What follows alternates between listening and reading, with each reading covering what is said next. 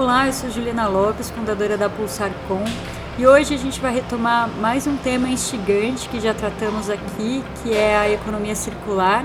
Hoje a partir de um caso concreto de negócio que trouxe para o seu processo produtivo fluxos, uma forma de produzir é, que é, não gera desperdício e é, a partir de fluxos de recursos. Eu gostaria de apresentar os nossos convidados de hoje, o Carlos Odi, que é da área de inovação da Flex, e a Linda Oliveira, da área de marketing também da Flex. Nós acreditamos no poder da comunicação para fazer pulsar uma nova economia, regenerativa, justa e próspera. Nos podcasts A Pulsar Com, trazemos exemplos de narrativas inspiradoras, pessoas, coletivos e organizações que já estão pulsando no ritmo dessa nova economia. E por esse motivo, vamos falar de coisa boa e possível. Esse é o nosso convite. Vem pulsar com a gente.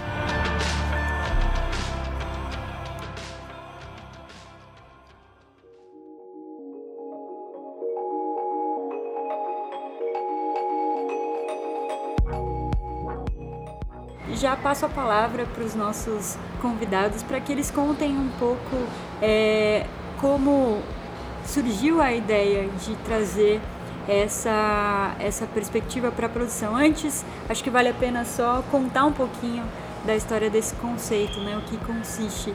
É, são processos produtivos que não geram é, resíduos, certo? Então, inclusive até inspirado um pouco na lógica circular da natureza. E vocês podem explicar um pouco como é que surgiu essa demanda para vocês e a, que oportunidades ela trouxe a partir dessa perspectiva de produção sem gerar resíduos?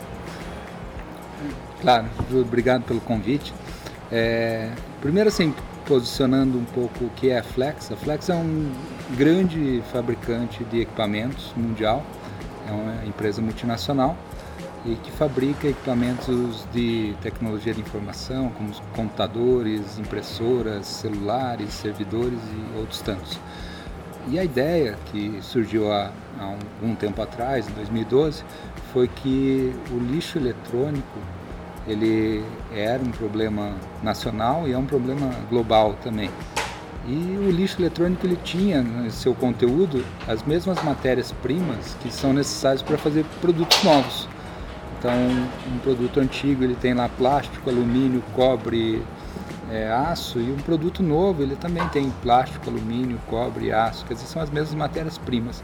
Então, surgiu a ideia de transformar o lixo eletrônico em insumos para novos produtos. E foi isso que a gente fez. A gente começou em 2012 e foi a partir daí aprimorando um conceito que depois a gente é, conseguiu adequar algumas boas práticas de economia circular. E hoje a gente tem uma operação que é capaz de transformar algo em torno de 300 toneladas de lixo eletrônico por mês em matéria-prima. E essa matéria-prima, ela tem a me mesma qualidade da matéria-prima virgem e ela é usada na fabricação de novos eletrônicos. Linda, conta pra gente como é que é, essa demanda chegou para vocês? Foi a partir de um cliente e a partir daí como é que vocês ampliaram também a gama de negócios? Bom, Ju, isso é exatamente isso, né? Um cliente chegou para a gente com esse desafio, né, que parecia algo bastante disruptivo, como é, como foi realmente. E conforme a gente foi aprendendo com esse processo, a gente percebeu que na verdade poderia ser usado em qualquer indústria. É, a gente teve uma pressão por conta de leis que estavam surgindo, por conta da sociedade que está mudando um pouco de comportamento, e a gente entendeu que é mais inteligente trabalhar dessa forma, sem gerar lixo, sem extrair matéria-prima de algo que a gente já extraiu, é, do que a gente continuar naquele modelo antigo. Quando a gente começou a trabalhar assim, a gente percebeu que esse era o futuro que em alguns, tem, alguns anos nós não teríamos mais de onde retirar matéria-prima para construir novos produtos. Então, de alguma forma, a matéria-prima teria que realmente vir do, de, dos equipamentos que já estavam no mercado. Então, foi um aprendizado. Eu achei muito interessante na sua fala inicial que você falou que o nosso ciclo é bem parecido com o da natureza, e é realmente isso. Se a gente olhar, a natureza não produz lixo. A gente trouxe esse conceito, não existe lixo na natureza, E ela está aí sobrevivendo já há bastante tempo, né? Então esse negócio deve dar certo. Então, uhum. para a gente poder sobreviver um pouco mais, aumentar um pouco mais a nossa expectativa de vida, com saúde, com realmente viver bem, né? Que não, não quer dizer só ter condições financeiras agradáveis, a gente precisa realmente entender a nossa conexão com tudo isso, com o planeta como um todo. Agora nós vamos ouvir a Beatriz Luiz, fundadora da Exchange for Change Brasil e idealizadora do recém-lançado Hub de Empresas para Economia Circular.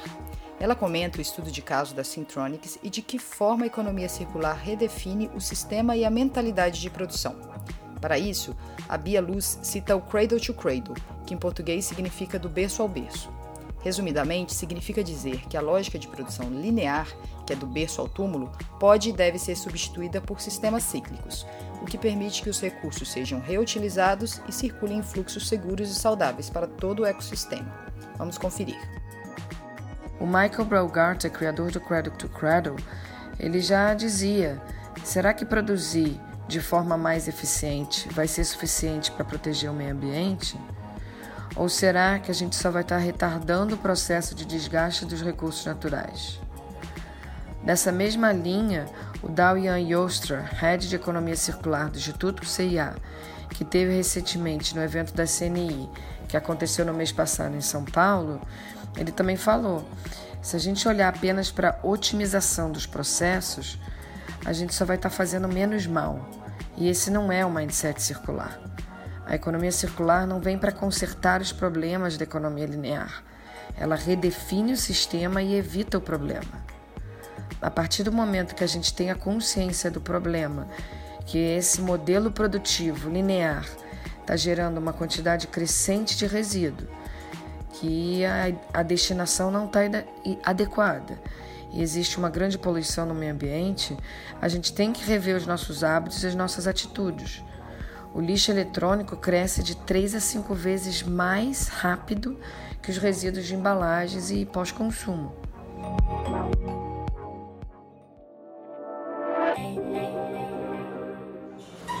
A partir desse processo que vocês perceberam que só reduzir impacto não seria suficiente? Hoje vocês têm uma visão de ter é, uma participação adequada nos sistemas que sustentam a vida, ou mesmo até um impacto positivo mesmo no ambiente em que vocês estão inseridos?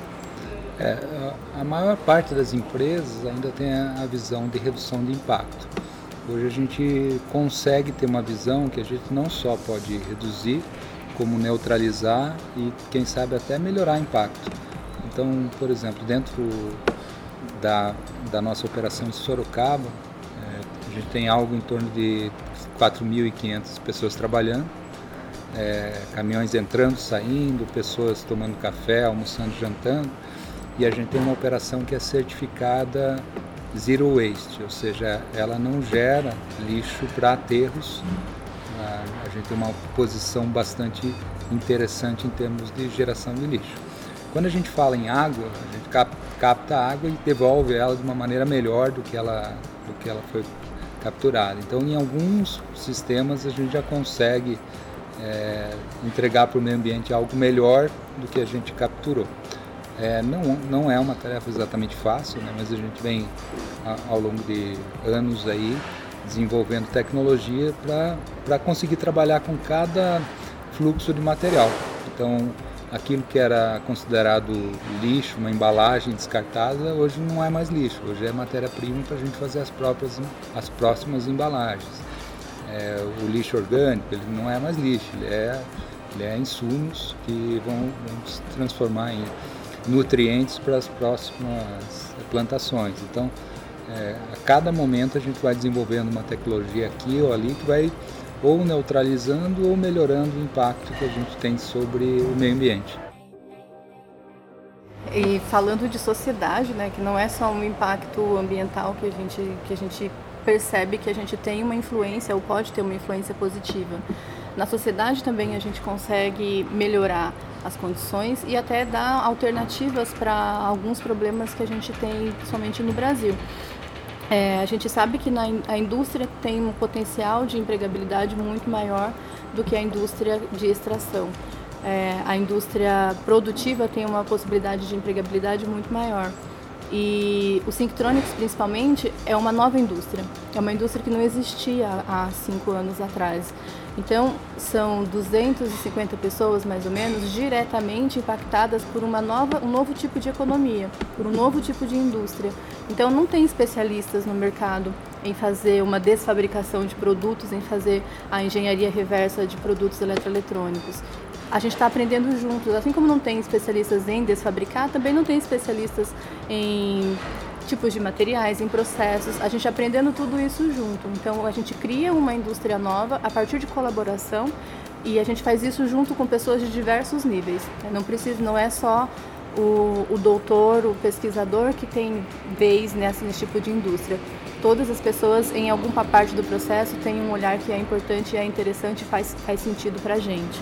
Esse caso de vocês é bem emblemático justamente do ponto de vista de transição e até muitos falam de uma transição justa, né, na perspectiva de descarbonização da economia, o quanto alguns postos de trabalho serão perdidos em segmentos tradicionais como de petróleo e gás, mas o potencial de geração de novos postos de trabalho é imenso. Vocês têm até uma estatística que eu achei bem interessante de que 2 milhões de novos postos de trabalho podem ser criados nessa nova indústria.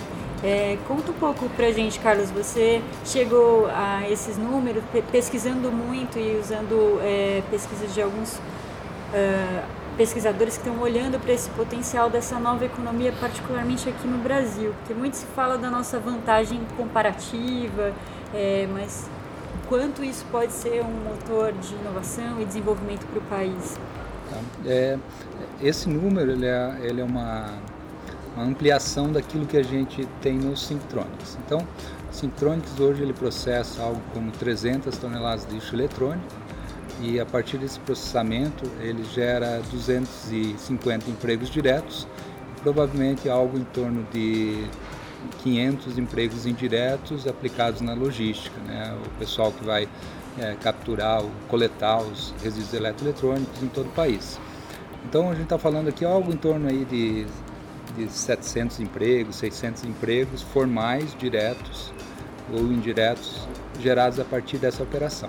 Se a gente fizer um, um exercício é, de falar aqui, ó, antes esse material era jogado no aterro, não é mais, e criou 700 empregos, e a gente expandir isso para todos os eletroeletrônicos do país, mas não só isso, expandir para todas as outras embalagens e para todos os outros produtos, a gente provavelmente vai ter alguma coisa acima de 2 milhões de empregos sendo gerados.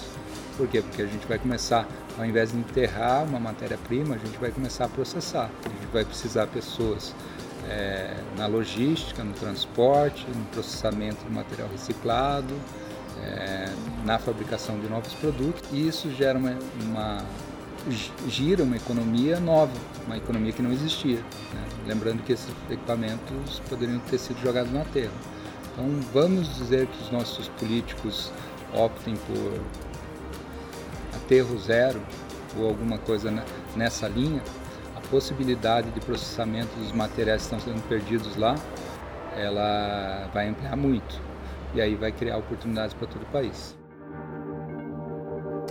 Eu costumo dizer que a transição da economia linear para a economia circular acontece através da consciência da consciência de que uma economia regenerativa e um modelo produtivo restaurador faz sentido economicamente, pois ele vai gerar diferencial competitivo e pode ser o que vai garantir a sobrevivência dos negócios. Penso que é daí que tem havido a consciência da Syntronics de perceber que o seu próprio produto, ao final da sua vida útil, poderia ter valor novamente e retornar ao processo como matéria-prima. Nascia aí, portanto, uma nova indústria com um novo olhar para materiais, resíduos e novas relações comerciais. Porque essa indústria não nasce sozinha. Ela constrói uma nova cadeia de valor. Ela gera novos empregos através de novas habilidades e novos valores para a sociedade. É por isso que eu gosto desse case, pois demonstra os benefícios da economia circular, além de um olhar de ganho de competitividade e resultado financeiro ela traz também um benefício social enorme, com a geração de novos empregos, além do benefício ambiental, ao transformar resíduos em matéria-prima, evitando assim o descarte inadequado, o desperdício, a poluição, pois o processo produtivo já é pensado para que não haja resíduo, ou que esse seja, seja visto como um material de valor. Vocês também lançaram é, uma startup que conta pra gente um pouco mais, Linda, a fábrica, certo? Que é, trabalha com alocação de equipamentos. Como é que surgiu essa ideia? Foi também é, a partir desse olhar da reinvenção do próprio modelo de negócio? É, exatamente. A gente via que existia um gap entre o produto que chega para o Synctronics para ser destruído, que poderia, ao invés de ser destruído, ser remanufaturado, voltar para o mercado com um valor mais acessível. Então, é, esse projeto ainda é um projeto piloto, a gente está em fase de, de testes, né? a gente está fazendo, por enquanto, somente vendas para os nossos colaboradores, né, para os colaboradores da Flex, que é um laboratório muito grande, né, no Brasil são quase 10 mil pessoas trabalhando, então é um laboratório que realmente dá uma, um resultado é, satisfatório para a gente saber se dá para ir para o mercado, mas a ideia dele, da, da, existência desse projeto é exatamente essa, da gente ter possibilitar que pequenos negócios, pequenas empresas possam ter tecnologia sem precisar comprar possam ter isso de forma como um serviço mesmo. É, eu tenho um negócio pequeno, então eu, coloco, eu preciso de um computador, todo mundo vai precisar de um computador, de um telefone, e não necessariamente eu preciso comprar no começo de, de negócio. Né? Essas máquinas são muito caras, então não necessariamente eu preciso fazer um investimento muito alto nesse tipo de tecnologia. Eu posso simplesmente alugar algo que já esteja pronto na indústria, que seja bom para o meu negócio, que seja bom para a sociedade como um todo, porque essa, esse é o princípio de, de, tudo, de tudo que a gente faz. Precisa ser bom, né? A gente chama de produto com história porque ele tem uma história de é, respeito com a comunidade, respeito com o meio ambiente, é, é positivo para todo mundo. E, as, e quem precisa de uma, é, da disponibilidade desse tipo de equipamento também pode ter um fácil acesso, sem precisar ser dono daquele bem, porque se o negócio não vai dar, não dá certo de repente, não fica com aquele ônus, com aquele aquele, aqueles equipamentos na sua casa ou gerando algum tipo de transtorno. Ele pode simplesmente devolver o aluguel, o contrato de aluguel acabou e, e, e ele pode ser reformado para ir para um outro negócio. Então a vida do produto também se estende um pouco nessa cadeia. Muito bacana. E para a gente caminhar já para o fechamento aqui da nossa conversa, é, eu percebo que a inovação é, é muito presente no negócio da Flex e, e vocês estão super antenados a tendências. Queria saber de vocês qual é a visão de, que vocês têm do futuro e diante de novas tecnologias como a inteligência artificial. Vocês acham que isso pode, é, essas tecnologias também podem ajudar no melhor uso dos recursos e que a gente tenha é, processos produtivos mais equilibrados? E qual é o fator humano disso também? Essa maior conectividade pode ajudar uma interação maior com o consumidor e aumentar a demanda por produtos com essa inovação transformadora? Qual é a visão de futuro de vocês? Então, eu começar pela, pela visão de passado, né? Assim, durante muito tempo, o homem teve uma conexão com a natureza muito grande. Era o homem e a natureza, e o homem se entendia com o meio ambiente de uma maneira muito grande. Com a Revolução Industrial, o homem começou a ter um, uma relação com as máquinas muito grande. E hoje, com a indústria 4.0, né, que é a junção dos elementos tecnológicos com os elementos humanos, a gente passa a ter uma agilidade na indústria muito grande. A nossa visão do futuro é que a gente vai aliar as três coisas. A gente vai aliar o homem, as máquinas e o meio ambiente. Esse, é, esse é o elo que está faltando hoje. E então seria o equivalente a falar da evolução da indústria 4.0 com alguma coisa ligada à sustentabilidade, economia circular, economia regenerativa do meio ambiente. Agora, em termos mais práticos, assim, existe hoje uma barreira de custos muito grande.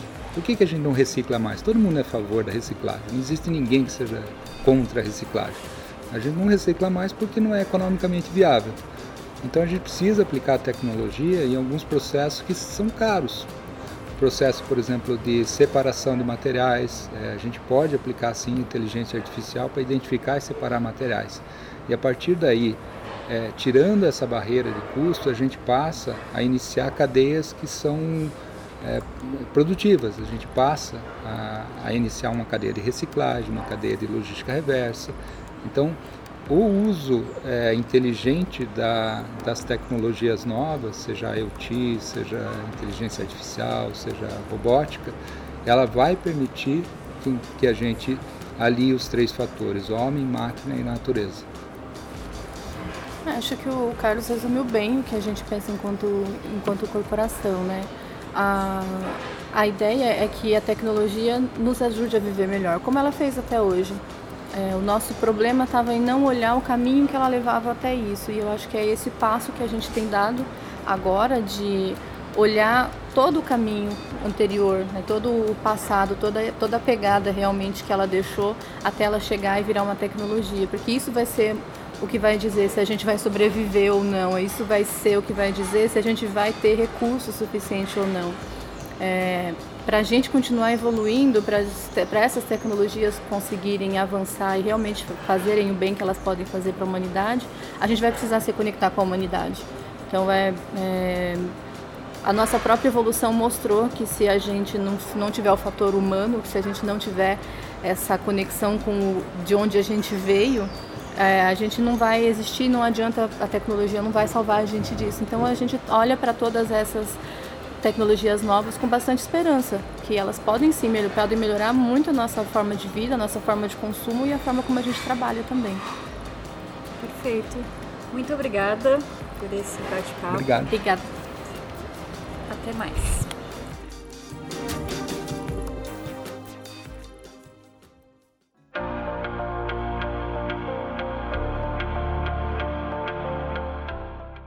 Ficou com vontade de ouvir mais? Acesse o site www.pulsarcom.com.br e clique no ícone podcast para conferir todos os episódios. O podcast da Pulsarcom é produzido em parceria com a Diorama Produções Audiovisuais. Aproveite para nos seguir nas redes sociais, arroba Pulsar com você e arroba Diorama Filmes. E também no LinkedIn, arroba Pulsarcom. Até mais. Até mais.